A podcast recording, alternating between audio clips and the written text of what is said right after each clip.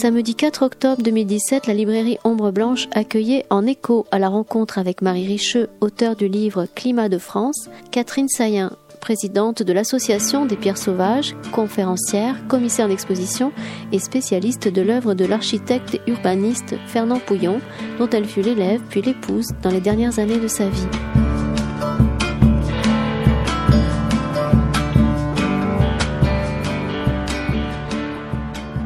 Faut pardonner ce, retard qui est, qui est dû à la rencontre euh, malheureusement un peu trop rapide, hein, puisque Marie euh, Richeux est arrivée vers 5 h moins le quart, elle repart, je vais l'accompagner.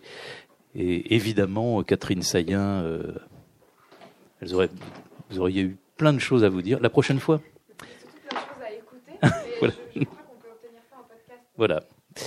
Donc, euh, alors, au mois, d'août, je, disais tout à l'heure, je racontais cela tout à l'heure à Marie Richaud, au mois d'août, après la retour de vacances et avec cette quelques lectures de, la rentrée littéraire, dont ce livre, Climat de France. Euh, j'en ai fait part à, Sophie, qui est au rayon architecture, et qui me dit, mais il y a quelqu'un qui, qui nous a contacté, qui voudrait qu'on fasse quelque chose autour de Fernand Pouillon, c'est Catherine Sayen. Donc euh, je crois qu'il y avait vraiment quelque chose, c'est un peu comme vous finalement. Chaque fois qu'on porte le regard, il y a du Pouillon qui s'installe. Donc euh, voilà, merci Catherine de de poursuivre ce, ce moment euh, autour, bah, avec Fernand Pouillon, pas qu'autour de Fernand Pouillon, mais avec lui. Euh, je croyais que vous alliez nous projeter des images, c'est pas le cas, donc on va vous simplement vous écouter, vous entendre, et bah, je vous laisse. Il faut prendre aussi le micro. Oui, non, je vais je vais aborder la, la question de l'architecture, euh, du rôle social de l'architecte et, et, dans le prolongement, euh, son travail d'écriture et d'écrivain, qui est le prolongement de, de cette conception euh, sociale de l'architecte. Pour présenter Fernand Pouillon, si je, en trois, trois mots, Fernand Pouillon a vécu de 1912 à 1986, principalement euh, à Marseille, et son père était entrepreneur en travaux publics avec une formation d'ingénieur. Sur le plan de l'architecture, euh, sa formation est celle plutôt d'un autodidacte. Il a négligé les cours de l'école et il ne passera son diplôme qu'à l'âge de 30 ans, pendant la guerre. Mais son premier immeuble, il l'a construit à l'âge de 22 ans, en 1934, à Aix-en-Provence. À part l'architecture et l'urbanisme, il a étudié, il a exploré aussi l'écriture et l'édition. Et il a été aussi un bibliophile averti et en ayant constitué dans sa vie deux grandes bibliothèques de livres d'art et d'architecture. Le socle commun de tous ces travaux et de toutes ces actions, c'est l'humanisme. Et puisque nous sommes dans le temple de, des livres, c'est sous cet angle-là que je voudrais vous parler de Fernand Pouillon. Pour lui, euh, être un architecte, c'est construire pour les êtres humains. Il considère que tous les êtres humains ont droit à un toit. Et je le cite, c'est une phrase aussi que Stéphane Gruet a mis dans son livre en exergue, et je trouve que c'est très bien de l'avoir fait. Une société tolérant le taudis, le bidonville, l'insuffisance dans tous les domaines dont dépend l'existence est une civilisation pourrie. Être un architecte, c'est donc être un architecte engagé. Et je le cite encore, j'ai compris que l'architecture devrait être un métier social et j'ai choisi d'être un architecte social. Il exercera donc son métier dans sa pleine dimension, dans toute l'étendue de ses missions et dans toutes ses responsabilités. La pleine dimension du métier, ce sont des fondamentaux que je ne vais pas développer, mais c'est la prise en compte de tous les intervenants à l'acte de bâtir, leurs capacités, leurs compétences. Par exemple, ces méthodes de construction ont toujours valorisé la place de l'ouvrier dans l'acte de bâtir. C'est aussi la prise en compte de tous les métiers et de toutes leurs contraintes. C'est ne pas demander l'impossible à des entrepreneurs euh, qui, qui, qui, qui, feront euh, difficilement ou mal le travail. ou qui se ruineront à le faire. C'est l'insertion dans le site, qu'il soit naturel ou bâti. Tout ça, tout ce que je dis, ça paraît quand même les bases du métier et, tout à fait normal, mais c'est quand même euh, des choses qui, ont, qui disparaissent ou qui ont disparu pour certaines. C'est l'adaptation du projet aux ressources humaines, matérielles, locales ou nationales.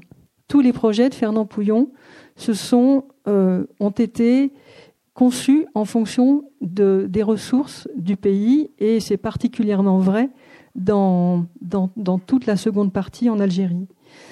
C'est la prise en compte des futurs habitants et Marie Richeux euh, en a donné un témoignage, euh, elle en donne un témoignage extraordinaire. C'est la prise en compte du promeneur qui traverse ou qui voit vos réalisations. C'est l'utilisation de l'histoire des hommes et du site comme matériaux de composition du projet, ce qui fait partie aussi de l'insertion dans le site, mais qui est davantage qu'une simple insertion dans le site. C'est l'adéquation esthétique de la construction à sa destination. Et c'est la collaboration d'artisans d'art et d'artistes à la réalisation du projet. Pouillon revendique ce qu'il a appelé la responsabilité de l'architecte, c'est-à-dire une obligation de résultat dans les domaines plastiques, techniques et sociaux. Il faut comprendre qu'en plus de ces compétences, les livres anciens, une grande curiosité et une non moins grande culture générale lui ont apporté les éléments nécessaires aux actes suivants. Se défendre de la mode en cours, en produisant la meilleure adéquation du bâti à son usage, l'espérance de vie du bâtiment devient plus longue et l'usage et les formes ne se démodent pas. Construire moins cher, des logements équipés, équipés, c'est-à-dire les meubles de cuisine, le réfrigérateur, la cuisinière et la lustrerie du hall et des salles de bain, pour 20 à 30% moins cher parfois que les prix en usage dans la même catégorie, pour rendre la propriété accessible au plus grand nombre. Construire pérenne, pour livrer des immeubles aux dépenses d'entretien réduits, pour que les copropriétaires aux revenus faibles ne soient pas démunis devant des dépenses imprévues, pour que l'État ou la collectivité locale, et par conséquent le contribuable, ne subissent pas cette charge inutile, pour que les dépenses de fonctionnement d'un organisme quel qu'il soit, privé ou public, soient réduites. Apporter des valeurs psychologiques et matérielles supplémentaires au bâti avec l'expression artistique et le savoir-faire manuel des artisans, des artisans d'art et des artistes, qui sont parfaitement intégrés au système de composition du projet et ce qui change tout par rapport à l'intégration de, de, ce qu'a apporté le 1% culturel où des objets d'art sont transposés sans avoir de lien avec le lieu dans lequel ils sont.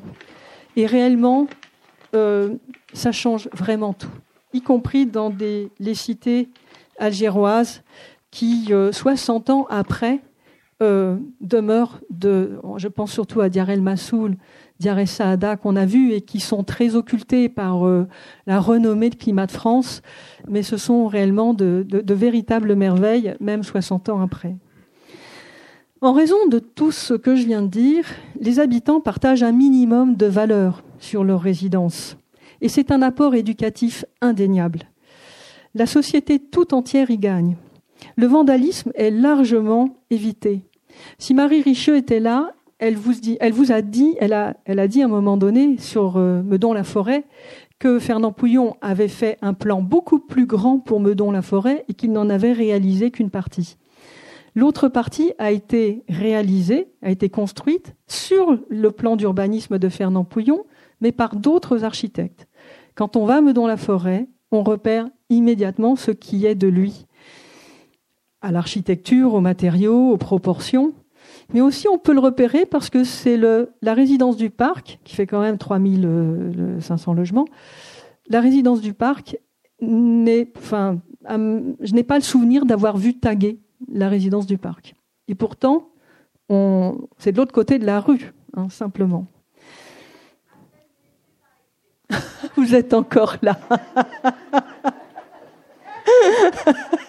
Merci. bon, ne ratez pas votre avion. en d'autres termes, l'une des missions de l'architecte est de composer son projet de telle sorte qu'il apporte de la valeur ajoutée au bâti qu'il livre au maître de l'ouvrage, aux futurs habitants et in fine à la société tout entière. Cette obsession du prix n'a été comprise par personne. Or, elle est la pierre angulaire de son dispositif. Elle lui permet de retrouver la maîtrise entière dans l'art de bâtir, sérieusement mise à mal depuis le XIXe siècle. Du fait qu'il obtient des coûts de réalisation beaucoup plus bas que prévu, il acquiert une liberté de manœuvre presque absolue dans la composition urbaine et architecturale du projet et une capacité financière hors du commun pour traiter les espaces extérieurs et les parties communes avec un luxe totalement inhabituel à cette époque et malheureusement encore parfaitement inhabituel aujourd'hui. Quel maître de l'ouvrage ergoterait sur le projet dès lors que son architecte lui en donne beaucoup plus que ce qu'il avait prévu? En récupérant la maîtrise du métier, Fernand Pouillon peut produire les œuvres telles qu'il les imagine et telles qu'il les ressent il peut résoudre à son échelle des problèmes de société qui lui tiennent à cœur. Cet exercice requérait des principes et une organisation sans faille que j'ai décrit dans un livre, L'architecture par Fernand Pouillon, mais qui demande aussi à être augmenté par beaucoup d'autres investigations. Et ce qui frappe dans sa méthode de travail est qu'elle ne fait appel qu'au cerveau et à la réflexion mentale, à la sensibilité et à l'intuition. La main, le dessin, le crayon n'interviennent pas. Aujourd'hui, l'ordinateur, pour Fernand Pouillon, serait réservé aux étapes ultérieures habituelles, la mise en dessin, le descriptif, le quantitatif. Cette méthode de composition, dans l'unique, je le cite, hein, dans l'unique cerveau de l'homme qui bâtit, est possible parce que son imagination est fertile et son intuition remarquable, certes mais sa culture est très étendue sur nombre de procédés de construction et d'invention, et ses connaissances sont très vastes et ses analyses très poussées en matière d'organisation des espaces. Je me répète sûrement, mais ces connaissances ont été nourries par l'histoire de l'art. L'histoire de l'art de bâtir, l'histoire des costumes, des religions, des civilisations, du mobilier, des techniques, de l'ingénierie, de la géologie, de l'astronomie, des matériaux et de la bibliophilie. Ces connaissances ont nourri en retour sa sensibilité, l'imagination et l'intuition. Elles lui permettent évidemment de puiser son inspiration dans la grande tradition du métier de bâtisseur pour mieux servir le projet d'architecture contemporain. J'ai été aussi très contente d'entendre Marie Richeux dire qu'elle était un être vivant au présent, mais avec tout le temps le passé et dans le désir et dans, le futur. Et Fernand Pouillon était. Je pense que Fernand Pouillon avait exactement les, mêmes sensations que ce qu'elle ressent, et qu'en réalité, on ne peut rien faire aujourd'hui pour le futur si on n'a pas une, une, une adéquation et une connaissance très étendue de son passé. Mais mieux servir le projet d'urbanisme et d'architecture contemporaine, est-ce que cela ne consistait pas aussi à partager ses connaissances? Et oui, évidemment, parce qu'on ne peut pas imaginer la générosité de Fernand Pouillon se disant mais je ne vais rien transmettre aux générations futures, je ne vais pas donner l'opportunité aux générations futures de pouvoir suivre un peu ce chemin-là. Et s'il n'a pas écrit de livre sur la mode, ma théorie de l'architecture, la question du partage et de la transmission intergénérationnelle des moyens de l'architecture et de l'art de bâtir s'est d'autant plus imposé à lui que le moyen solitaire de composition de l'architecture tel que lui l'a exercé euh, et la frénésie de sa vie ne lui a pas donné de disciples on n'en connaît pas. Les œuvres littéraires et éditoriales ont donc été pour lui ces médiums pour communiquer des pièces éparses d'une théorie de l'architecture. Alors on pourrait lui reprocher de ne pas avoir écrit directement et, totalement, parce qu'en réalité, il avait une théorie de l'architecture, et je pense que à l'époque où il était et avec la façon dont il euh, travaillait, il n'aurait tout simplement pas été entendu et qu'il a eu mille fois raison de poser des jalons aux générations suivantes de les cueillir euh, à, la, valeur euh, des générations suivantes. et si elles ne le font pas, eh bien, tant pis, on peut dire. À part ces deux succès de librairie, donc des longues sellers, comme j'ai appris que l'on dit aujourd'hui, c'est comme ça que Christian, enfin, j'imagine, les libraires les appellent. Euh, ce qui est très rare. Il faut noter que le, long seller est très rare en littérature pour un écrivain qui n'est pas écrivain de métier. On ne connaît pas. Bah, je discute avec un, Christian un autre libraire qui ne connaissait pas d'exemple en fait. Et en fait, ces textes sont méconnus, ces autres textes sont méconnus parce qu'il les a toujours écrits pour l'édition d'art en, en, tirage limité. Donc ce faisant, il s'extrait du, du désintérêt que nombre de ses confrères ont pour lui à l'époque, il s'extrait du bruit architectural médiatique de sa propre époque qu'il aborde et il se positionne de facto dans la lignée des ouvrages appréciés des bibliophiles et donc inévitablement sur les mêmes étagères, côte à côte des grands architectes qui ont écrit depuis l'Antiquité, puisque le premier architecte écrivain connu est Vitruve au premier siècle avant Jésus-Christ. Heureusement, Bernard Marais, aux éditions du Linteau, a comblé un peu ce manque de diffusion avec le livre Mon ambition. Et j'entendais aussi par Marie Richeux qu'il semblerait qu'un ouvrage de conférence soit en cours de publication. Ces écrits courts portent sur le métier de la maîtrise d'œuvre. Dans le livre des abbayes de Provence, sur Aix-en-Provence, les Beaux de Provence, l'abbaye de Cotignac, qu'il a construit dans le Var, une préface à la traduction du livre de Vitruve par Auguste Choisy, un polytechnicien du XIXe siècle, très apprécié de Fernand Pouillon, très estimé, et ces inédits, à l'état de brouillon, portent sur Vauban, sur les lettres à un jeune architecte, et d'autres feuillets qui expriment parfois une profonde révolte sur l'architecture et l'urbanisme qui nous sont imposés.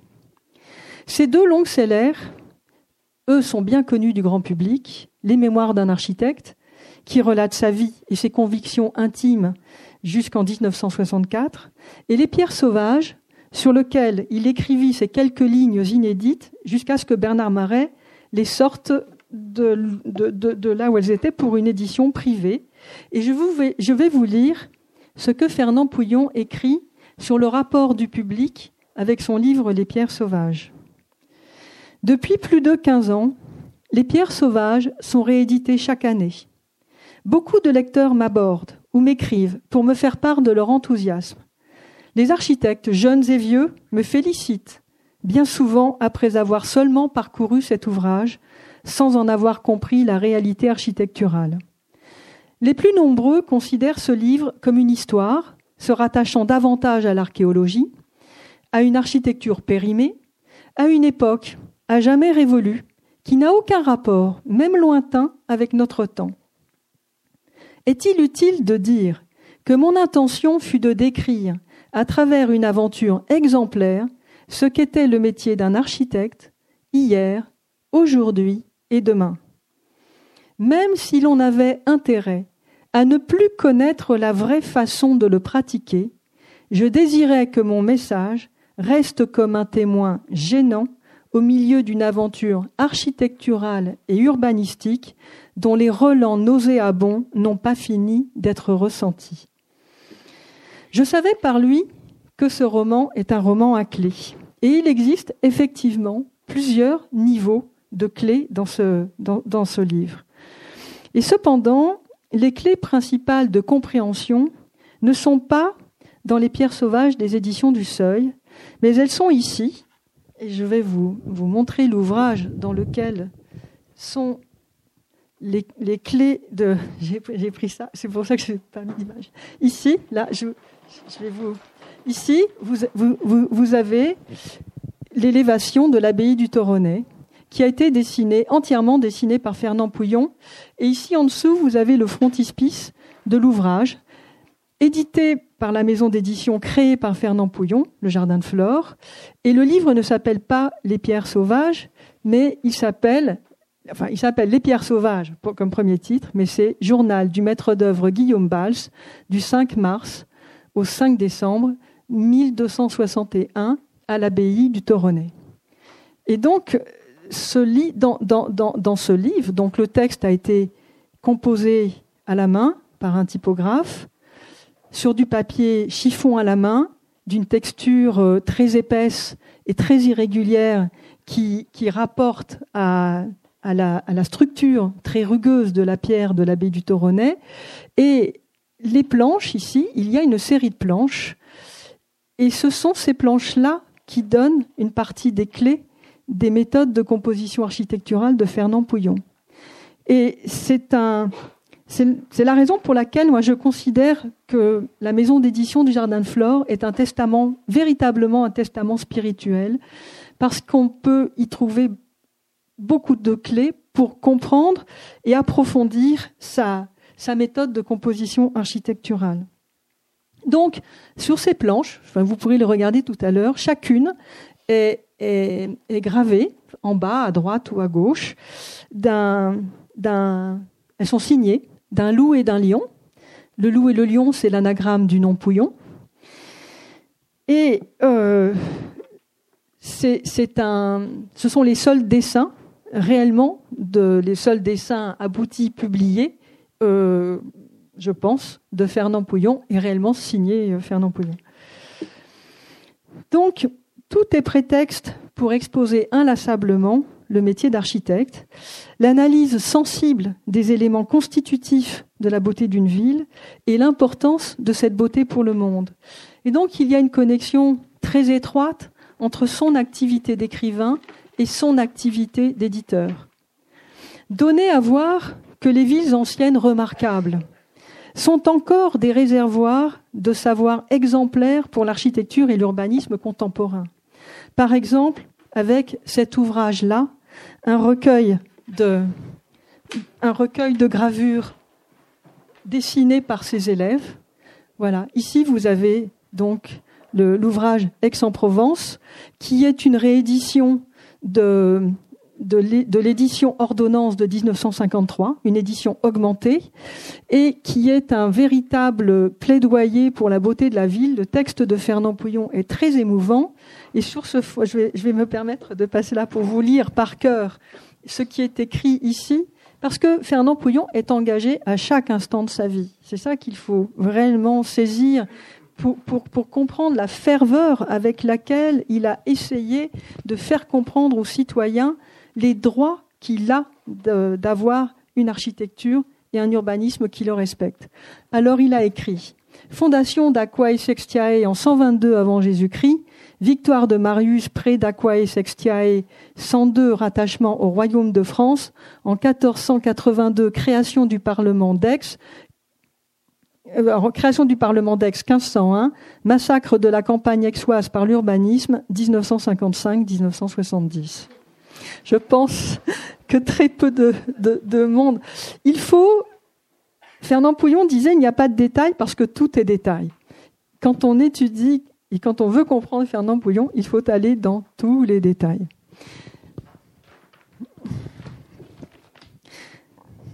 Donc ces planches-là ont été dessiné par ses élèves, puisqu'il était professeur à l'école des beaux-arts euh, dans la section architecture d'Aix-en-Provence. Et c'est quand même aussi des, planches absolument remarquables. Vous en avez simplement un, tout petit aperçu, mais c'était quand même de très jeunes gens et qui ont fait eux-mêmes le relevé de, des édifices qui sont dessinés.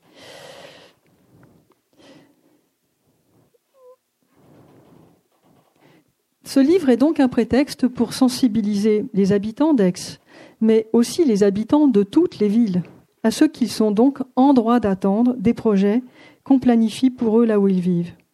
Et ce livre, il est aussi le prétexte à une magistrale leçon sur la nécessaire analyse à laquelle doit se plier tout concepteur d'espace et de volume bâti sur les sensations que vont immanquablement produire sur l'homme les plans et les élévations qu'il imagine et qu'il dessine pour eux. Vous le comprenez donc, c'est en humaniste que Fernand Pouillon a exploré l'activité éditoriale.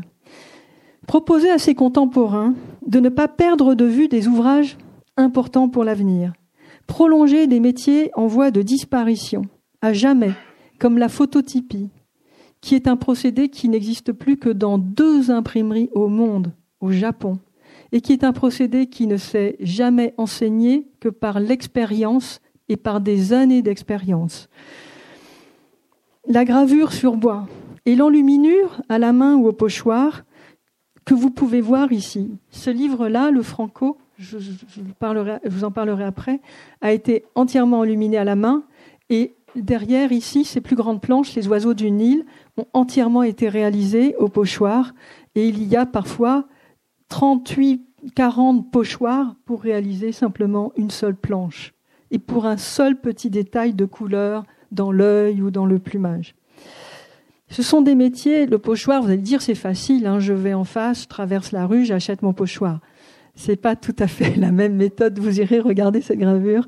C'est un réel savoir-faire qui prend des années et qui a disparu aussi de, nos pays. À tout cela s'ajoute le désir de transmettre le plaisir tactile et sensoriel de ces ouvrages bien faits. La contemplation de la beauté était une nourriture de son imaginaire et elle était une activité indissociable de son existence. Et c'est cela qu'il qu'il inscrit tout, en permanence dans ses réalisations. Et je pense que c'est cela qui nous touche beaucoup, qui peuvent toucher, qui ont touché des gens comme moi, qui n'étaient, qui n'avaient pas de formation d'architecture, ou comme Marie Richeux, qui n'en avait pas non plus, et qui touchent les citoyens, les, habitants de ces résidences. Il y a des, habitants, mais qui sont sous le charme. Il y a à, à Ozoir-la-Ferrière, il y a un lotissement de 450 maisons réalisé dans les années 68, 67, 68 la présidente de la copropriété n'est pas partie en vacances pendant dix ans, car elle préférait s'occuper de son, lotissement, qui comporte euh, évidemment des plans d'eau, euh, des îles, euh, une chose tout à fait extraordinaire, plutôt que de partir en vacances. Alors donc oui, je n'ai pas, je n'ai pas mis d'image parce que je me suis dit que l'œuvre est tellement énorme que si je mettais des images, j'allais être à la fois en deçà de, de ce que vous auriez pu comprendre. Et puis, je me suis dit qu'après tout, on est dans le travail d'édition et qu'il ne fallait pas trop mélanger de choses. Et je voudrais simplement vous expliquer euh, euh, très vite, mais quel pouvait être l'intérêt d'éditer chacun des livres qui sont exposés là. Et donc, vous avez, vous verrez peut-être en partant, vous verrez dans une de, c'est là-bas, c'est juste euh, à plat, dans cette dans cette étagère-là, il y a un, tout, un petit livre avec une figure qui est le géomètre. Alors, ce géomètre, il a été dessiné et imprimé autour de 1500 et il est attribué à Léonard de Vinci ou à Bramante parce que le texte, en fait, qui évoque la promenade d'un, la promenade d'un promeneur à travers les ruines de Rome, évoque les deux artistes. Et Trois exemplaires originaux existent seulement dans le monde euh, pour ce livre. Il y en a un à Munich, un à Rome et un autre à Milan. Alors, quelle importance pour Fernand Pouillon? C'est simplement une gravure et un texte qui est écrit en vieil italien et que, qu'on ne peut pas lire. Alors qu'en réalité, ce livre a suscité beaucoup d'ouvrages en Italie depuis le XIXe siècle. Eh bien, moi je rappellerai simplement la légende qui attribue cette phrase au fronton de l'école d'Athènes de Platon, que nul n'entre ici s'il n'est géomètre.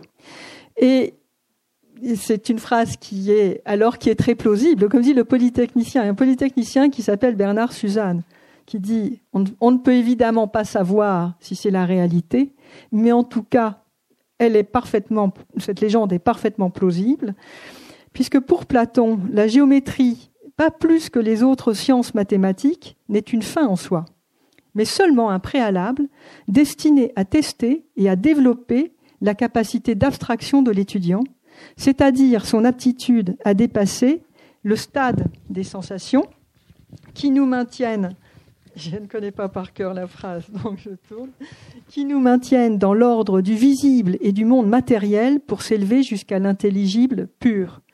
Or, n'est-ce pas là l'une des professions de foi des pierres sauvages du roman euh, écrit par Fernand Pouillon, Les pierres sauvages? S'élever au-dessus de l'intelligible. Vous avez aussi un autre petit ouvrage qui est, qui est, qui, est ici, là, dans cette, mais tout en bas. Il y a deux petites vues qui est les vues pittoresques des principaux édifices de Paris, édité vers 1810 par euh, Janinet et Durand. Alors, ce sont de toutes petites vues. On les appelle pittoresques parce que c'était des, vues rondes. Souvent, ça s'appelait ou vues rondes ou euh, vues pittoresques. Eh bien, si vous prenez la peine d'observer toutes les gravures de cet ouvrage, vous pourrez, vous verrez d'abord le Paris d'avant Haussmann.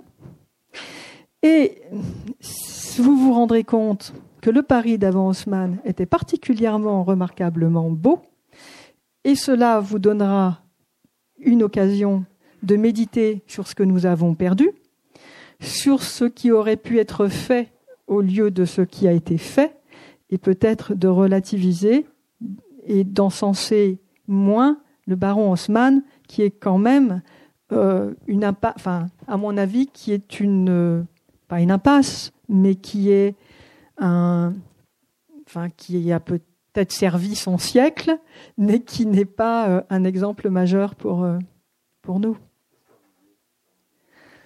Il en disait ce que je suis en train de dire.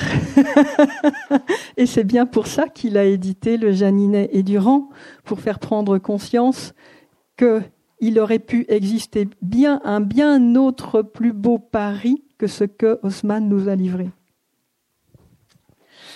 Alors, puisque quand même nous étions, euh, nous parlions d'Alger, de Climat de France, Fernand Pouillon a évidemment réédité Le voyage pittoresque dans la régence d'Alger d'Émile Le Sort et de William Wilde. Vous le verrez ici, c'est dans euh, la, deuxième, euh, la deuxième colonne. Vous pourrez regarder tranquillement en partant.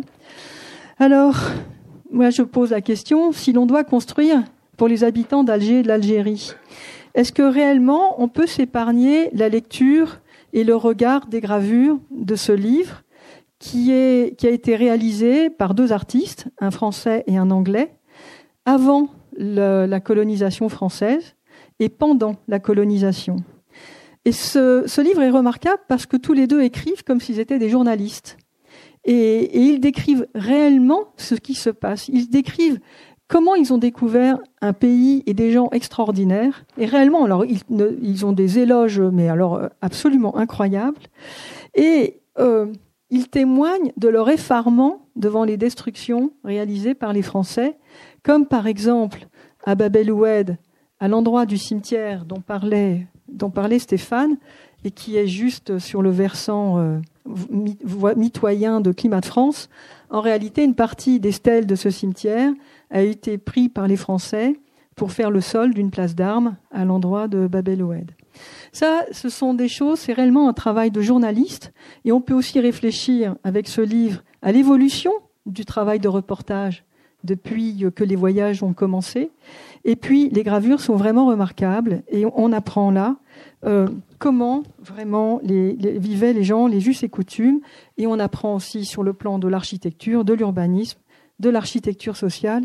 Et, et, c'est, je, je, me dis que euh, même si l'on doit construire, quand Fernand Pouillon, par exemple, construit des hôtels d'affaires comme à Annaba, donc pour des hommes euh, internationaux, il construit un hôtel international. Bien sûr que il, c'est dans la norme et donc euh, c'est à cela que s'attend le voyageur international d'affaires. Mais dès qu'il construit pour le touriste qui veut se dépayser ou pour l'habitant qui lui se déplace et va en voyage et a besoin d'un hôtel, alors on sent une connaissance profonde des formes et des usages du pays. Un autre ouvrage aussi qui, qui n'est pas du tout étonnant dans, dans, la structure du jardin de flore, c'est le Jacques Besson, qui est le, un, livre rarissime, de la, la, première édition de 1569, qui est la plus belle et la plus complète et absolument rarissime, sont 60 gravures, et qui, qui, qui, qui sont toutes des inventions qui ont, pour la plupart, ont été réellement construites et ont poursuivi leur vie. Et là, ici, vous avez donc dans tous les domaines. Euh, pour moi, je suis fascinée. Il y a plusieurs gravures sur la façon de construire dans l'eau et, et donc des moyens euh, mis en œuvre. Et moi, il y a d'autres gravures. On voit les piles du pont assis sur ces piliers, et vous pouvez en déduire que c'est aussi comme cela que Venise est construite. Et moi, j'ai été ravie de comprendre enfin un jour comment comment réellement euh, Venise a pu être construite sur l'eau parce que j'avais du mal euh, réellement à comprendre comment ça s'était passé. Eh bien, Fernand Pouillon a mis au point des dizaines d'inventions qui portent sur des dispositifs d'amélioration de l'habitat, comme la gaine technique. Alors parfois on dit oui, c'est pas lui qui a inventé. Si la gaine technique telle que vraiment c'est la gaine technique où on remet tous les réseaux et qui, empêche les tuyaux de courir partout, euh, mise au point comme elle a été mise au point et comme on l'a utilisée, c'est Fernand Pouillon. Et ça a été fait pour la première fois à la Tourette. en 50, euh, c'est la Tourette, c'est 40, non, c'est 50, 51, je crois. C'est lui aussi qui a mis, euh, qui a amélioré l'organisation du travail avec les bureaux d'études. Alors toutes ces inventions, certains architectes disent non, c'est pas lui. En fait, quand on creuse, on se rend compte que si qu'il a pu exister une idée qui traînait ou un simili d'organisme, mais réellement ni au point avec les résultats que l'on connaît, c'est réellement des, inventions de lui. Les procédés de mise en œuvre, puisqu'il a inventé son plancher, le plancher Pouillon, les matériaux, ces briques Pouillon, qui ont été spécialement, euh, euh, fabriquées à Alger, sur place, des dispositifs pour améliorer le confort des habitants, par exemple avec l'espagnolette anti-Mistral en Provence. Eh ben, l'espagnolette anti-Mistral, je peux vous dire qu'elle est magnifique d'abord. C'est un bijou et qu'elle est particulièrement utile pour laisser quand même sa fenêtre entr'ouverte, même quand il y a du Mistral. et à la Tourette, c'était un immeuble qui est élevé au-dessus de Marseille. C'était particulièrement nécessaire. Un autre architecte n'a pas eu l'idée de construire une espagnolette anti-Mistral. Il s'est dit quand il y aura le Mistral, eh ben, ils garderont la fenêtre fermée et puis c'est tout. Voilà. Euh, donc euh, des procédés décoratifs aussi, comme la brique fourrée, qui est un parement de briques euh, qu'on a vu justement parce que pour la première fois il y avait des, pièces tombées et alors on a vu l'épaisseur des briques fourrées, c'est donc un centimètre et qui est fourré avec un mortier de chaux et, le résultat est très décoratif, c'est très bon marché et, et c'est très décoratif.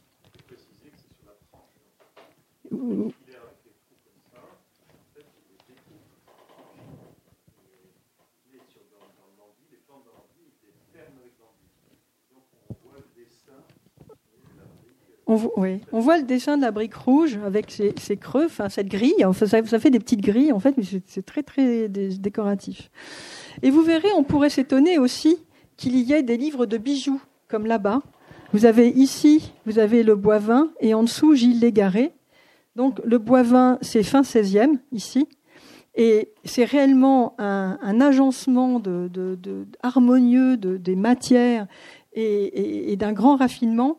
Et Gilles Légaré, en dessous, c'est du XVIIIe siècle et ce sont vraiment des compositions somptueuses. Et c'est un livre très rare aussi.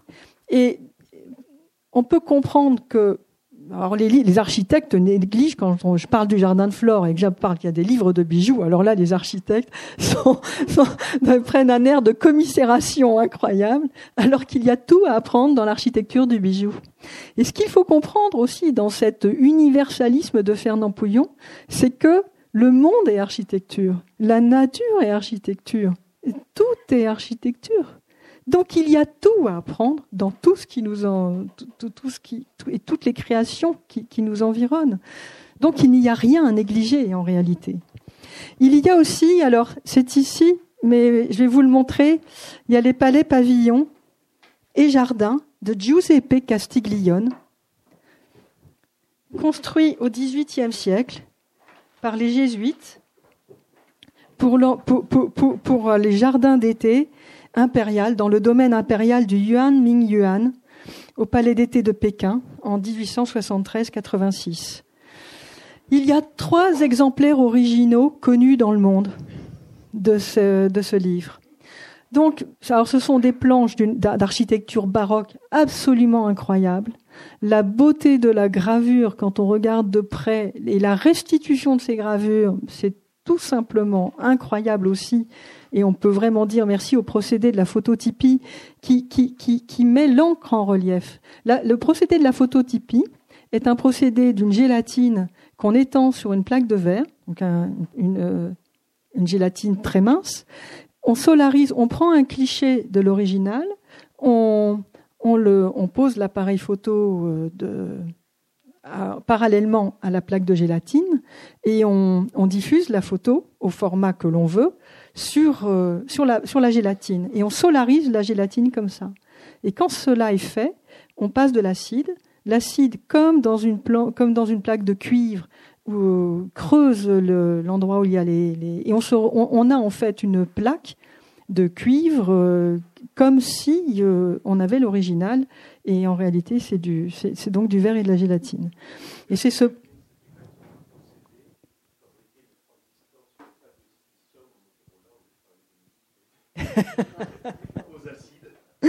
et on attaque ouais on attaque ah oui Ah oui. Oui, c'est-à-dire que le moindre micron solarisé est attaqué par l'acide. Et donc l'encre rentrera euh, dedans. Donc il y a une restitution des gravures pour l'original qui est absolument parfaite. Et là, Fernand Pouillon choisit toujours ses papiers à la main. Il faut savoir qu'il les a fait faire le plus souvent au moulin Richard de Bas, qui est le premier moulin au XIVe siècle en France, en Auvergne. Celui-ci, c'est le moulin du Guet, à Ambert parce qu'il il est plus épais. Mais le propriétaire du moulin Richard Debat nous disait dans un colloque qui a été organisé à Angers sur le jardin de Flore il y a six ou sept ans que c'est grâce à Fernand Pouillon que le moulin Richard de Bas vivait encore. Et maintenant, il vit très bien, il s'est ouvert au tourisme, ils ont acheté les fontaines de Vaucluse, mais qu'une étape cruciale pour eux avait été, dans ces années 70, de passer ces années où il y avait un désintérêt de tous pour ce genre d'activité.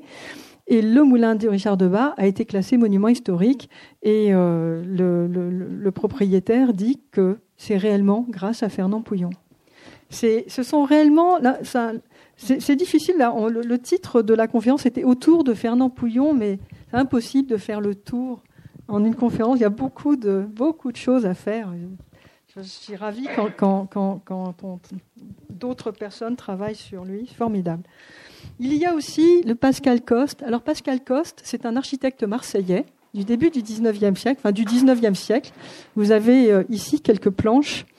Et euh, il était ingénieur au Caire et il a demandé au Pacha l'autorisation de relever tous les édifices significatifs du Caire il a obtenu cette autorisation.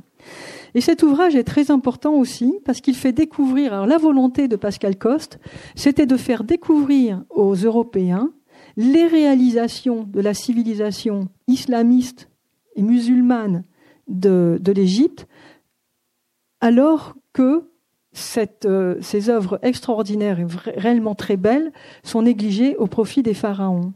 Et il y a beaucoup, donc c'est un relevé magnifique, où il y a les planches de plans, les élévations, ensuite des vues, des vues sans effet, simplement les traits, ensuite la vue comme ici avec les ombres, qui est réellement une, gravure euh, où on voit toute l'atmosphère et l'ambiance, et ensuite il y a les détails de décoration. Ici, ce sont, c'est le détail du stuc, mais il y a aussi le détail des menuiseries. Et, c'est un ouvrage absolument remarquable. Pour moi, c'est mon préféré aux éditions du Jardin de Flore. Je trouve extraordinaire. ici, alors, il y a l'art du potier de terre qui a été attaqué euh, tout à l'heure voilà, donc euh, vous pouvez pas voir les autres planches. Et l'art du potier de terre, s'il a été écrit sous l'égide de l'Académie royale à l'époque, au XVIIIe siècle, euh, il a été écrit par Duhamel du Monceau. Et il est euh, absolument remarquable. Alors la beauté des gravures, je suis désolée que vous puissiez pas voir celle d'en dessous ici, parce qu'il y a une finesse du trait et il y a des détails. C'est un atelier tout entier, mais avec les outils, avec les formes, avec le séchage. Et, donc toutes les gravures racontent ce processus dans le, les poteries de terre dans la région parisienne. Et ici, vous avez ces planches. Il y a une série de planches ici, avec ces dessins, qui sont tous ces dessins alors en tout, euh, je sais plus, je crois qu'il y en a 50. Ils sont tous réalisés avec un seul carreau, qui est simplement un carré qui est traversé par une diagonale, qui est bicolore en diagonale. Eh bien, avec un carré bicolore en diagonale, vous pouvez réaliser une foultitude de motifs. Et j'ai vu, euh, il n'y a pas très longtemps, euh, dans un grand magasin, qu'ils vendaient, alors les couleurs n'étaient pas terribles, mais ils vendaient un carreau bicolore en diagonale je me suis dit, c'est une opportunité incroyable de faire euh, ces dessins. Et cet ouvrage est réellement important. Et quand on est décorateur, architecte évidemment, même quand on est décorateur, c'est réellement un ouvrage euh, qui est très intéressant.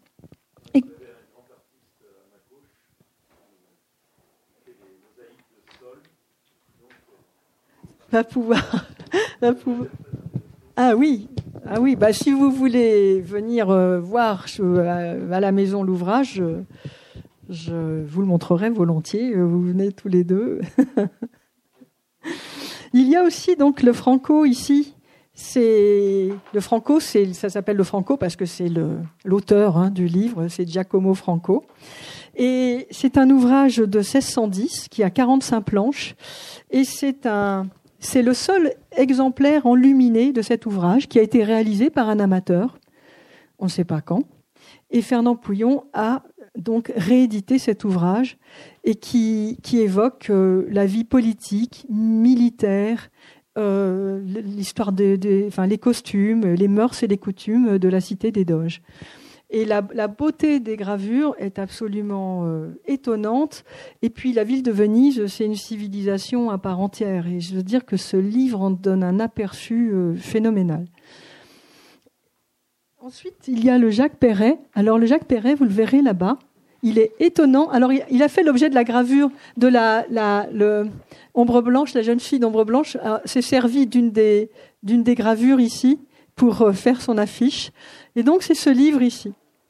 Eh bien, l'immeuble que vous voyez, Jacques, Jacques Perret, c'est un gentilhomme savoyard qui a édité son livre en, en 1601. Et ce que vous voyez, ben, c'est un building de 130 mètres qui, est destiné à abriter 500 personnes. Donc, euh, c'est aussi une occasion de nous poser des questions sur les, raisons des formes de l'architecture et de l'urbanisme, sur l'inventivité déployée avant que l'on mette en œuvre réellement. Qu'est-ce qui a empêché la mise en œuvre de ce building puisqu'il était déjà pensé?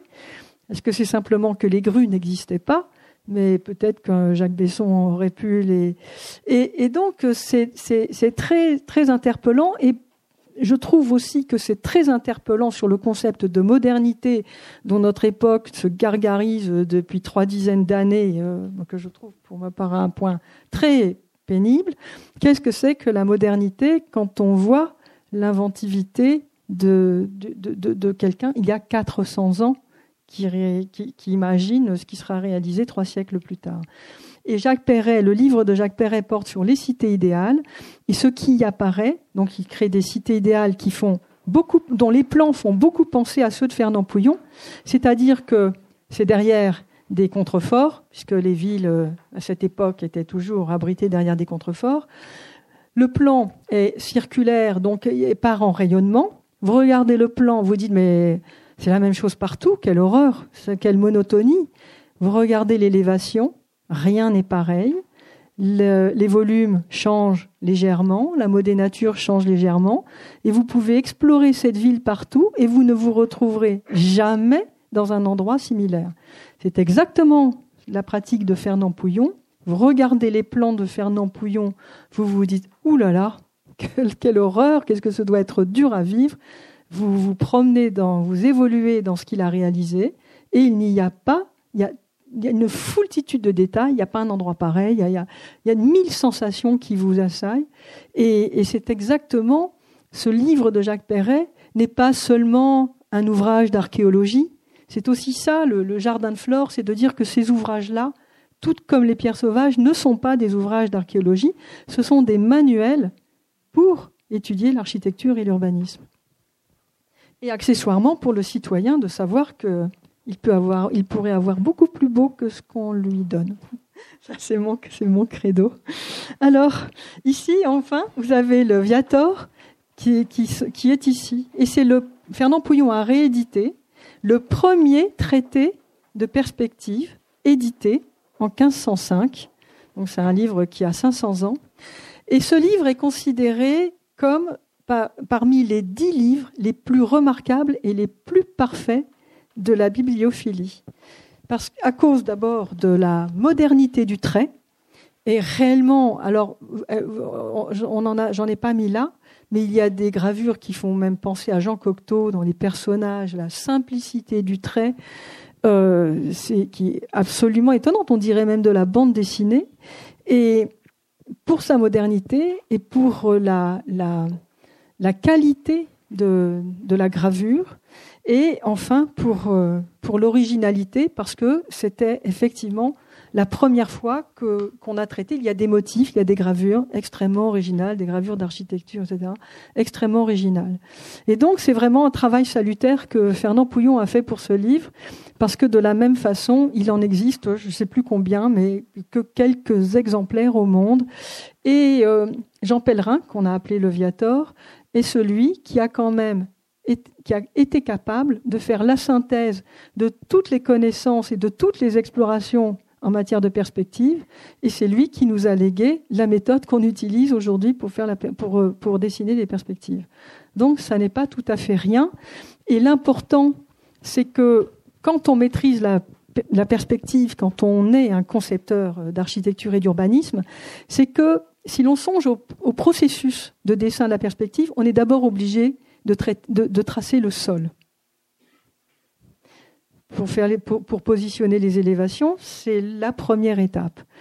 Et lorsque mentalement vous faites ce travail-là, vous êtes bien obligé de vous rendre compte que peut-être votre sol, si vous disposez des immeubles dans cet espace que vous arrivez à visionner quand vous avez une bonne habitude de, de, de, de cette euh, discipline, vous arrivez à comprendre que les espaces que vous êtes en train de voir sont vides, sont désespérants de, monotonie, et, l'art de la perspective, la maîtrise de cette discipline vous permet de visualiser ce que vous êtes en train de composer.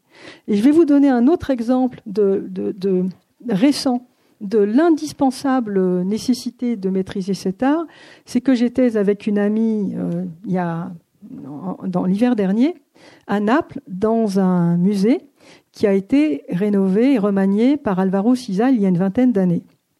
Et cette amie italienne, napolitaine, me dit, tu sais, il faut absolument que dans ce musée, je te montre l'escalier qui va à la terrasse parce que le public peut l'emprunter. Et alors, je ne peux pas te dire pourquoi, mais j'adore cet escalier. Donc, nous allons au pied de l'escalier. Et cet escalier, il est, simple. Il n'y a aucun, alors aucun argent qui a été mis dans, ce, dans cet escalier, bon, qui mène à une jolie vue sur Naples. Mais en fait, euh, comme l'escalier n'est pas indiqué, le public n'y va pas. Il faut vraiment connaître le. Et alors, cet escalier, il monte très raide. C'est-à-dire que moi, quand je l'ai vu, il m'a fait penser, vous savez, sur les peintures euh, qui montent où on monte au paradis. Là, vous voyez ce chemin-là qui monte, qui est très raide. Et je me suis dit, tiens, c'est j'ai vraiment l'impression de me trouver dans une peinture avec cet escalier qui monte au paradis. Ce qui est une jolie euh, de la part, si, si Alvaro Siza a voulu donner cette impression, en tout cas, c'est réussi. Et je lui dis, mais, je dis à mon ami, mais tu aimes cet escalier parce qu'en réalité, il est plus étroit en haut qu'en bas. Et alors, cette amie, j'ai oublié de vous préciser qu'elle est architecte, donc elle est formation architecte, qu'elle est praticienne et qu'elle a travaillé dans une agence jusqu'à un temps très récent, qui a obtenu l'écart d'argent. Donc euh, voilà, c'est quand même quelqu'un qui a l'habitude. Elle me dit comment ça, il est plus étroit en haut qu'en bas? J'ai dit mais oui, tu vois cette sensation incroyable qu'on a de, qui monte très vite, c'est parce qu'en réalité, en étant plus étroit en haut, le point de focal a été rapproché, et donc pour nous, la perspective se ferme plus tôt et donc c'est plus, c'est plus raide. Mais quand vous montez l'escalier, en fait, l'escalier, il est normal. Donc vous le montez très facilement. Donc vous montez très facilement un escalier qui, est très raide et qui semble très raide. Eh bien, cela montre que Alvaro Siza maîtrise parfaitement la discipline de la perspective, qu'il ne le dit pas non plus, il est comme Fernand Pouillon, il ne va pas en faire un plat, mais que quand on est un grand architecte, ce sont des choses qu'on ne peut pas écarter de son métier. Et je signale que c'est un moyen gratuit d'ajouter de la valeur à ce qu'on réalise. Et Fernand Pouillon n'a cessé d'utiliser ces moyens gratuits d'ajouter de la valeur à ses réalisations. Donc il a réédité aussi les leçons de perspective positive d'Andrew du Cerceau. Il n'y avait pas la place pour euh, vous les montrer. Et enfin, donc il n'en reste plus beaucoup. Je ne vais pas vous épuiser euh, jusqu'à la fin. En fait, il y a euh, l'Apocalypse, ici, l'Apocalypse de Durer. Et ça, c'est un, ça a été un, travail phénoménal. C'est l'édition de l'Apocalypse, c'est aux environs de 1500 à Nuremberg. Et euh, les, les, premiers tirages, l'édition de, les tirages de l'édition de la première édition sont toujours très beaux et très frais. Et c'est vrai qu'ils ont été réalisés du temps de, de Durer. Et les tirages ultérieurs sont tous beaucoup moins beaux.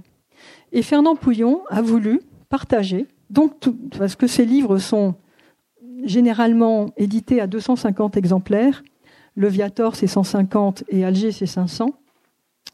Mais Fernand Pouillon donc a voulu, enfin, avait une telle admiration pour cet immense artiste qu'est l'Apocalypse, sans compter que lui-même avait connu son Apocalypse et que qui est quand même une damnation euh, terrible, hein, euh, c'est comme une fin du monde.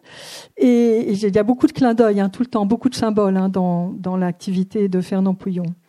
Et pour être pour euh, restituer exactement la qualité des originaux, ils ont, avec le moulin Richard Debat, ils ont analysé la constitution du papier, qui ne comportait pas de coton à l'époque. Donc c'est du chanvre, du lin, j'ai oublié le reste. Ils ont restitué l'exacte composition du papier. Ils ont restitué l'exacte trame qui existait pour l'édition, la première édition. Et pour ne pas que donc les bois ont tous été regravés parce que la phototypie ne permet pas d'avoir des noirs profonds. Donc ça, les bois ont été regravés et pour que la restitution est tellement parfaite que pour qu'on ne voit pas que pour pas être taxé de faussaire parce que on peut être taxé de faussaire, il y a la signature du, graveur en bas à droite de la gravure et dans le papier il y a les filigranes du jardin de flore et du moulin Richard de Bas qui donc donne, qui date, euh, puisque évidemment on ne les connaissait pas en 1501 et qu'on se doute bien que c'est plus tardif. Donc ça, ça a été un, un, énorme, un énorme travail et c'est intéressant de, de comparer aussi comment, quand on veut obtenir un certain résultat, on est obligé d'utiliser une certaine technique plutôt qu'une autre. Et en architecture, c'est exactement la même chose. Si on veut obtenir telle sensation, eh ben on est obligé de prendre tel matériau plutôt qu'un autre et telle technique de pose plutôt qu'un autre. La pierre agrafée ne rend pas du tout la même chose que la pierre massive. Et on peut préférer de temps en temps l'une méthode et de temps en temps l'autre. Tout dépend des sensations que l'on veut donner au spectateur de ces réalisations. Donc c'est un souci constant chez Fernand Pouillon, c'est un souci constant de, de, donner exactement ce que lui ressent, et c'est un souci constant aussi, mais de, partager sous une forme symbolique, sous une forme allégorique peut-être, euh, ces, ces connaissances, mais en tout cas, pour qui veut explorer ce testament-là, comme le jardin de Flore, il y a encore euh, beaucoup de choses à écrire euh, dessus. Une exposition a été consacrée à Lyon en 2012 au musée de l'imprimerie, puisque j'ai donné le matériel, tout le, matériel que, que j'avais.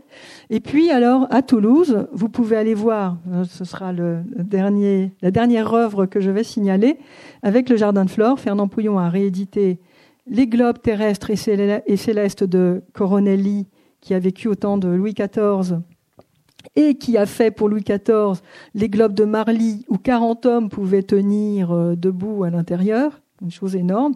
On les appelle de Marly parce qu'ils ont été au château de Marly pendant très longtemps. Et, euh, et, donc il les a réédités. Et puis, voyant ces globes, un jour en allant au jardin de Flore, le président Mitterrand dit à Fernand Pouillon, mais c'est exactement ça que je veux, mais je le veux en globe contemporain parce que je veux pouvoir visualiser les frontières du monde à notre époque très facilement. Et donc Fernand Pouillon lui a répondu, mais écoutez, je, vais le faire. Et, donc euh, pendant un an, sept géomètres ont travaillé sur la constitution des fuseaux. Euh, Ensuite, il a fallu coller. Alors déjà, pour les globes terrestres et célestes de Coronelli, je vous signale que coller une surface plane sur une surface ronde, eh bien, ça a demandé quelques mois d'essai. Et c'est seulement le papier chiffon à la main qui permet ça, parce qu'il est souple, il s'étend. Et il faut une colle spéciale faite d'un mélange de riz et de je ne sais plus quoi. Et, donc, euh, ce globe a été fait. Euh, et quand vous voyez euh, à la télévision ou sur des revues, généralement dans les ministères, on voit de temps en temps un homme politique devant un globe. Eh ben, ce sont les globes de Fernand Pouillon qui ont été qui ont été édités, qui ont été le cadeau de la présidence au chef d'État étranger du temps de Mitterrand. Et donc voilà, quand vous voyez ça, vous pouvez savoir que c'est Fernand Pouillon.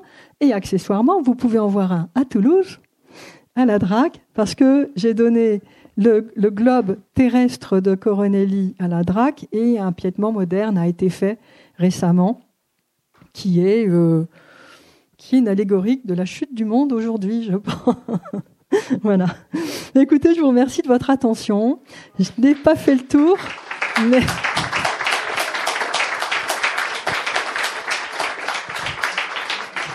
Et donc, si vous avez des questions, je, je vous écoute.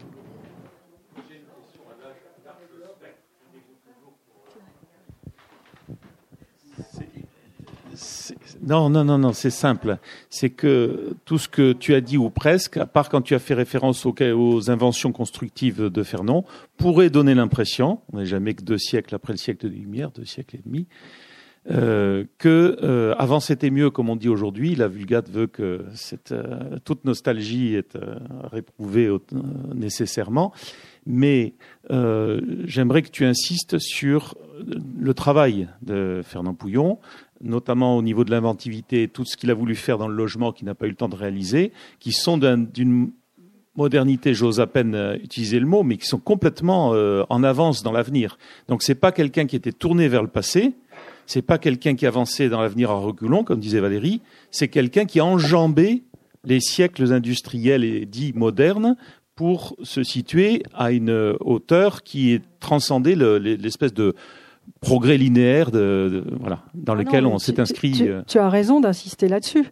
C'est réellement pour le futur que, que, que tout tout, tout, tout, tout, ce passé est embrassé et, étudié et compris. Et non, Fernand Pouillon n'était pas passéiste du tout. Euh, bien évidemment que. Euh, tu peux, tu peux parler de son travail sur le logement avec les préfabriqués. Avec la maison métallique oui. Alors, dans les années. Alors, Fernand Pouillon, dans les, dans les mémoires, il le dit plusieurs fois, il a écrit les mémoires en 68, et il dit voilà, bientôt euh, l'homme habitera euh, des maisons préfabriquées et des choses qu'on empilera. Et, et il était convaincu que ça irait très vite, en fait. Et là-dessus, euh, il s'est trompé. Euh, L'attachement de, de l'être humain et surtout euh, des Français en plus à la pierre et à une vraie maison. Moi, j'en fais partie. Hein. Il n'est pas question de me faire habiter un truc, euh, même une maison métallique de Fernand Pouillon, qui où les parois sur les murs extérieurs sont épais comme ça, c'est non. Alors, Fernand Pouillon, euh, en fait, s'est mis au travail, évidemment, puisqu'il a pensé que c'était un défi qui, qui allait arriver et qu'il fallait relever.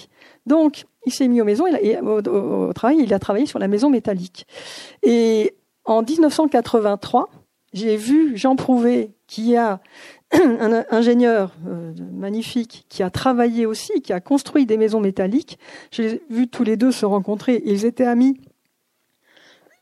Car Fernand Pouillon a fait travailler Jean Prouvé à plusieurs reprises dans ses réalisations en, Provence. Et donc j'ai entendu de mes oreilles, j'en pouvais dire à Fernand Pouillon, tu as mieux réussi que moi avec ta maison métallique ce que je voulais réaliser avec ma propre maison. Alors la maison métallique, en fait, elle est faite de panneaux sandwich. Elle est composée en fait d'une structure métallique sur pilotis qui sont pas, pas gros du tout, comme ça, et qui s'adaptent donc à tous les terrains. Hein, puisque c'est sur pilotis, on plante, euh, voilà. Et, donc avec un pourtour, et dessus, on pose des panneaux sandwich, et un sol, et puis un toit plat, avec des relevés d'acroterre, une étanchéité, etc. Et, et cette maison, ben, elle est fabriquée en fait sur place. L'idée de Fernand Pouillon, ce n'est pas qu'il va falloir créer des grosses usines qui sont très lourdes infrastructures, où il va falloir transporter des maisons sur la route, comme on voit aux États-Unis. Son idée, c'est que si on veut que ce truc-là réussisse, il faut que les maisons soient construites sur place. Elles sont préfabriquées, mais sur place. Et donc, il a inventé et dessiné le camion qui permet de, transporter euh, les, éléments. Et puis, euh, il a dessiné les rails alors je vous dire, elle, a été réalisée, hein, cette maison. Les rails qui permettaient de faire le chemin, euh, le chemin de, montage, et tout de suite, euh, la maison était toute proche et elle était, elle était montée euh, sur ses pilotis. Cette maison, elle a le, premier prototype a été construit dans la propriété de Jacques Chevalier à Alger. Et celui qui l'a habité pendant sept ans, pour son plus grand bonheur, c'est un fils de Jacques Chevalier qui a été dessinateur de Fernand Pouillon toute sa vie. Et, lui, il a adoré cette maison. Il y a eu 30 maisons construites à Cheraga, dans la banlieue d'Alger, mais que je n'ai jamais eu l'occasion de trouver. Il y a eu un prototype à Reims, euh, à Saint-Brice-Courcelles plus précisément, qui est, habité par des gens qui l'adorent, euh, donc ils l'ont aménagé. Ce qu'ils adorent, c'est qu'ils ont un sous-sol immense, puisque c'est sur pilotis, et que là, c'était sur terrain plat. Et puis de toute façon, vous pouvez creuser hein, en plus. Donc ils ont un sous-sol immense. Et euh, il y a une dizaine de maisons à 25 km de Reims, et il y a quatre maisons à Liège, à Serein plus exactement, deux maisons et deux maisons, parce que euh, en France, la réalisation a été faite avec la PUME, qui a été créé par euh, Max Rousseau, qui était un Rémois. Et, la Pume, ensuite, a été vendue à Coqueril, qui était à Liège, et donc euh, ça a continué à Liège. Quand vous discutez avec les habitants, ils, ont tous, ils font tous le même constat. On n'avait pas les moyens de s'acheter une maison. Et comme ces maisons ne sont pas comme les autres, elles sont moins chères. Et pour nous, c'est un bonheur. Et le seul bémol qu'on peut mettre, euh, qu'on peut y mettre, c'est que le plancher est légèrement flottant. C'est-à-dire qu'il est souple. Quand on marche, on entend. Euh. Mais pour ce qui est du bruit, alors, elle, coûtait, elle a coûté trois fois rien. Hein. Les cloisons sont aussi minces que, voire plus minces que les parois extérieures. Et la lutte contre le bruit, c'est simplement qu'il faut que les placards soient remplis. Parce que non, mais c'est vrai en plus. Eh ben, vous pourrez dire, vous pourrez dire, c'est, c'est fou. Eh bien non, vous demandez aux gens, ça marche, ça marche. Non mais au lieu d'aller payer, euh, d'aller faire du CO2 à n'en plus finir, de, polluer la planète pour faire un truc, non, remplissez vos placards et il faut que le placard fasse toute la longueur de la cloison, évidemment. Alors, il a, travaillé aussi, excuse-moi, c'est à ça que je pensais, mais sans réaliser sur des maisons, enfin des, des appartements en produit de synthèse avec euh, toute l'intégration de tous les éléments de cuisine, de salle de bain. Oui, mais ça, dans les années 70. oui, mais ça, je connais pas. Je n'ai pas vu d'éléments construits de ça. Non, ça n'a pas été réalisé, mais il a fait toute une étude, donc il était vraiment projeté dans l'avenir. Moi, je suis pas sûr que ça n'ait pas été réalisé. Euh, Fernand, par exemple, euh, dans, dans mes archives, j'ai euh, des planches photographiques qui s'appellent la, la cellule économique. Alors là, on voit, il y a le ministre de l'Intérieur de l'époque et tout, dans les années 50 euh, et 60. Et la cellule économique, en fait, ça a consisté, ça a été réalisé à, Pantin et à, la limite avec Romainville. Donc il y a deux ensembles d'immeubles, un euh, qui se font face, mais il y en a un qui est sur Romainville et un sur Pantin. Et en réalité, ce sont des poteaux métalliques. Alors aussi pareil. Alors ça, Fernand m'avait expliqué le système. C'est des poteaux métalliques comme ça, euh, gros comme ça, et qui sont euh, qui sont un peu en parapluie au sol. Donc c'est avec une croix en fer au sol, au plancher et au plafond. Et le tube est rempli de béton, rempli d'acier de béton. Je crois qu'il y a des aciers, mais je ne suis même pas sûr. Et puis, c'est une. Ensuite, les aciers qui partent comme ça sont reliés avec le plancher. Et voilà, je n'ai pas les détails supplémentaires, mais la structure tient. Ça, ça fait que vous économisez euh, tous les aciers, vous allez très vite. Romainville, c'est pas compliqué. J'ai interviewé les primo-accédants il y a 5-6 ans au rez-de-chaussée, là, il y avait un couple de personnes âgées. Je leur ai demandé, ils, étaient euh, ouvriers. Ils avaient été ouvriers toute leur vie. Et je leur ai demandé s'ils étaient bien euh, dans cette euh, résidence. Et ils ont dit, mais oui. Alors j'ai dit, c'est pas bruyant. Parce que moi, je me suis dit, les poteaux, ça va pas du tout. Il va y avoir une transmission de bruit qui fait. Ah, mais non. Ah non, mais ils, ne comprenaient même pas ma question pourquoi leur résidence aurait été plus bruyante qu'une autre? Et, ensuite, ils m'ont expliqué qu'en en fait, ils voulaient pas venir habiter à Pantin et à Romainville, mais le prix était si bas. Mais alors, ils m'ont donné le prix et j'ai fait le ratio ahurissant. Ils ont payé trois mois de loyer d'avance. Et ensuite, ils ont payé un loyer pendant je ne sais plus combien de temps, comme les 200 logements à Aix. Et ils ont, mais le prix est ridicule. ils ont dit, mais jamais, jamais, jamais, on avait cru qu'on aurait pu être propriétaire un jour.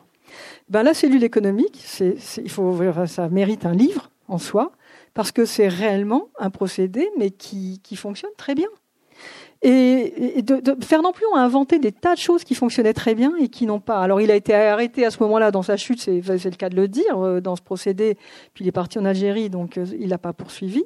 Mais il a, il a inventé une foultitude de choses. Et comme c'est comme ces briques sur champ, quand euh, on est à Alger, et on a eu encore tous les témoignages pendant notre voyage, partout, partout, partout où l'on va, quel que soit ce qu'il est construit, que ce soit un pavillon individuel, enfin un bungalow ou euh, la tour de Diar Saada qui fait 17 étages, tout le monde vous dit, pendant le tremblement de terre, il n'y a que les immeubles de Fernand Pouillon qui ont tenu. Pourquoi ils ont tenu Fernand Pouillon le dit dans ses mémoires?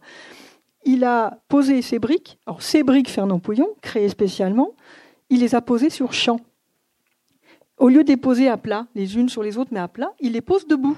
Donc les trous dans les trous. Il pose le mortier sur les trous, il pose la brique au-dessus, du coup le mortier rentre un peu dans l'une et dans l'autre.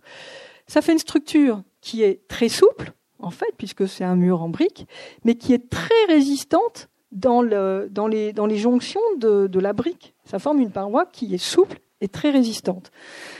eh bien, le CSTB, qui est notre super organisme de, validation des matériaux et des mises en œuvre, n'a jamais voulu agréer ce procédé parce que tous les ingénieurs le diront.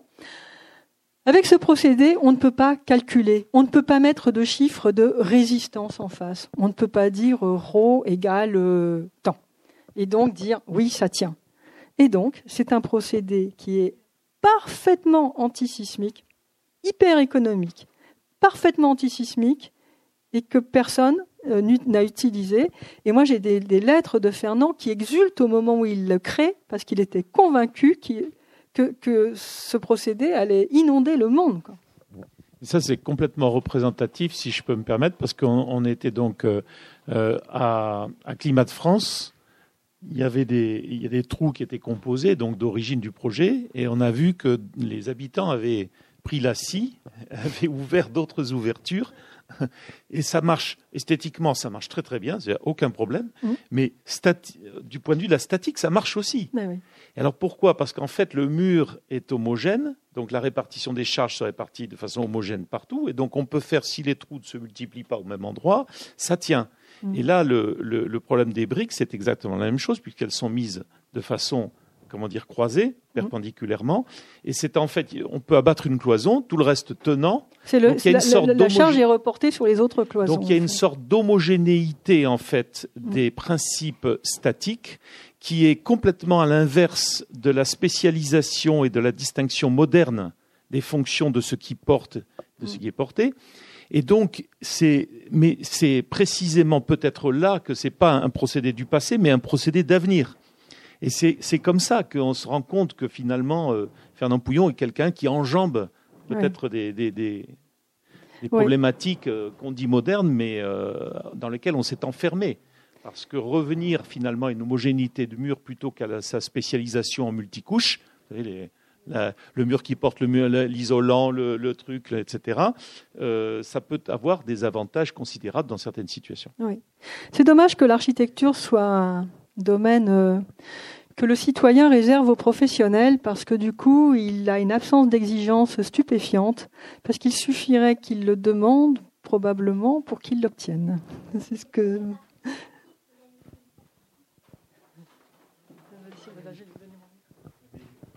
merci beaucoup pour toute cette érudition et nous faire découvrir ces choses, c'est précieux. Moi, je ne connaissais pas du tout, hein, euh, de nom simplement, mais j'avais pas pris le temps euh, de rentrer plus. Et au vu de tous ces éléments, je voulais juste rebondir sur quelque chose en voyant aussi euh, ce travail d'édition. Si finalement, est-ce que Ferdinand Pouillon avait bon pratiqué aussi tout ce qui est géobiologie et, et y avait-il des relations spirituel, avec tout ce qui relève de, la maçonnerie, du coup, parce qu'il me semble que tous les symboles qui sont diffusés là, euh, sur la question du passé, présent, futur, sur le fait que tout ce qui relève aussi de l'architecture sacrée, des, des, transmissions, comme vous dites, il n'a pas vraiment fait d'école, donc a-t-il été initié? Enfin, euh, la question, c'est que véritablement, il y a plusieurs signes qui apparaissent, en tout cas dans l'exposé que vous nous faites ce soir, qui me semble que justement, en effet, il a été rattaché peut-être dans une historiographie de l'histoire de l'architecture à la modernité, mais qui me semble qu'il y a des... Euh, je n'y connais pas non plus grand-chose, mais j'ai découvert aussi ces phénomènes-là de justement architecture sacrée et géobiologie très récemment, et, euh, il me semble qu'il y a quelque chose dans, dans, dans, dans là, dans, dans, dans cette fulgurance et en tout cas dans sa lignée et ce choix aussi de des choses qui, qui, ne, qui, qui, traversent aussi les âges et aussi les initiations. Et avez-vous euh, avez-vous des traces de, de peut-être dans ces dans ces livres euh, qui, qui, ont des qui ont des qui ont des titres et des, des choses assez assez étonnantes quoi? Un, un qui ne pas un homme du XXe siècle en tout cas. Sur la géobiologie, vraiment c'est un domaine que Fernand n'a jamais abordé avec moi. Pour ce qui est de la maçonnerie, alors j'ai un ami euh, il, y a, il y a deux mois qui me dit mais Catherine, mais il était maçon. Regarde, il y a la pierre angulaire euh, dans les pierres sauvages. Alors la pierre angulaire, je, lui dis ah, alors je lui dis oh, mais oui, j'avais pas pensé. alors bon avec la vie qu'il a eue, franc-maçon, je crois pas qu'il aurait pu assister à aucune euh, tenue dans de loge. Mais peut-être en revanche, il reste un grand mystère sur la formation de Fernand Pouillon. Ce, ce, réellement, peut-être que il l'a été tout jeune. toutes ces, dix années marseillaises qui se passent quand même réellement à Marseille, euh, tranquillement là-bas, il est tout à fait possible qu'il ait été initié. En tout cas, Daniel Vollmann a cherché, quand elle a fait sa biographie sur Fernand Pouillon, elle a cherché et elle n'a pas trouvé. Donc, euh, moi, je dois dire que ça n'était pas euh, c'est un domaine que je qu'on n'a pas du tout abordé. En même temps, quand on est un architecte qui euh, se soucie des proportions euh, et qui est quand même la matière première de la composition de l'architecture, on ne peut pas s'empêcher. C'est impossible de ne pas se reporter au temple de Salomon qui est quand même aussi une des matières de la franc-maçonnerie. Et il y a tout un ensemble de, de de points communs et ne serait-ce qu'avec la, la, maçonnerie, euh, la maçonnerie euh, travailleuse, comme on l'a dit, euh, la maçonnerie qui porte, oui, ouvrière, mais qui porte un nom en, contradiction avec la, franc-maçonnerie. Eh bien, déjà, la franc-maçonnerie a beaucoup pris de, la maçonnerie ouvrière du, du, Moyen Âge, et il y a une grande parenté. Donc, je pense qu'on est pas, on, ne doit pas être forcé, nécessairement formé ou à la maçonnerie ou à la géobiologie que je, ne connais pas, euh, pour, euh, pour tomber dans, les rapports de proportion, les nombres, tout un tas de choses qui sont, qui sont évoquées ici. c'est toi qui vas raconter. Enfin, je vais te remettre sur la piste quand même. Il ne t'a pas raconté, ou peut-être c'était un double langage, que lorsqu'il y avait des maçons à dîner, ils sortaient les signes de maçonnerie pour. Euh, ah non, c'est pas ça. C'est pas que c'est sur euh, la, table, euh, la, table de la salle à manger était en verre euh, fumé et avec un sablage au centre. Et en dessous, il y avait une lampe allumée, donc c'était très joli, évidemment. Et, dessus, il y avait beaucoup de verreries, des verreries vénitiennes, des, des verres de toutes sortes et de tous les siècles, dont des vers francs-maçons qui sont très beaux parce qu'ils sont gravés de tous les insignes et des, les vers francs-maçons du, du, 18e sont très très jolis, très décoratifs. Donc il y en avait sur la table et ce que je disais c'est qu'effectivement à l'époque, je ne m'étais même pas posé la question. Je me dis maintenant que, évidemment, que dans, dans la personne qui vient, qui est maçon, là ne peut pas. Alors après, elle peut euh, poser la question, elle peut s'arranger pour le savoir. Mais effectivement, c'est un. Mais en même temps, c'est réellement très décoratif.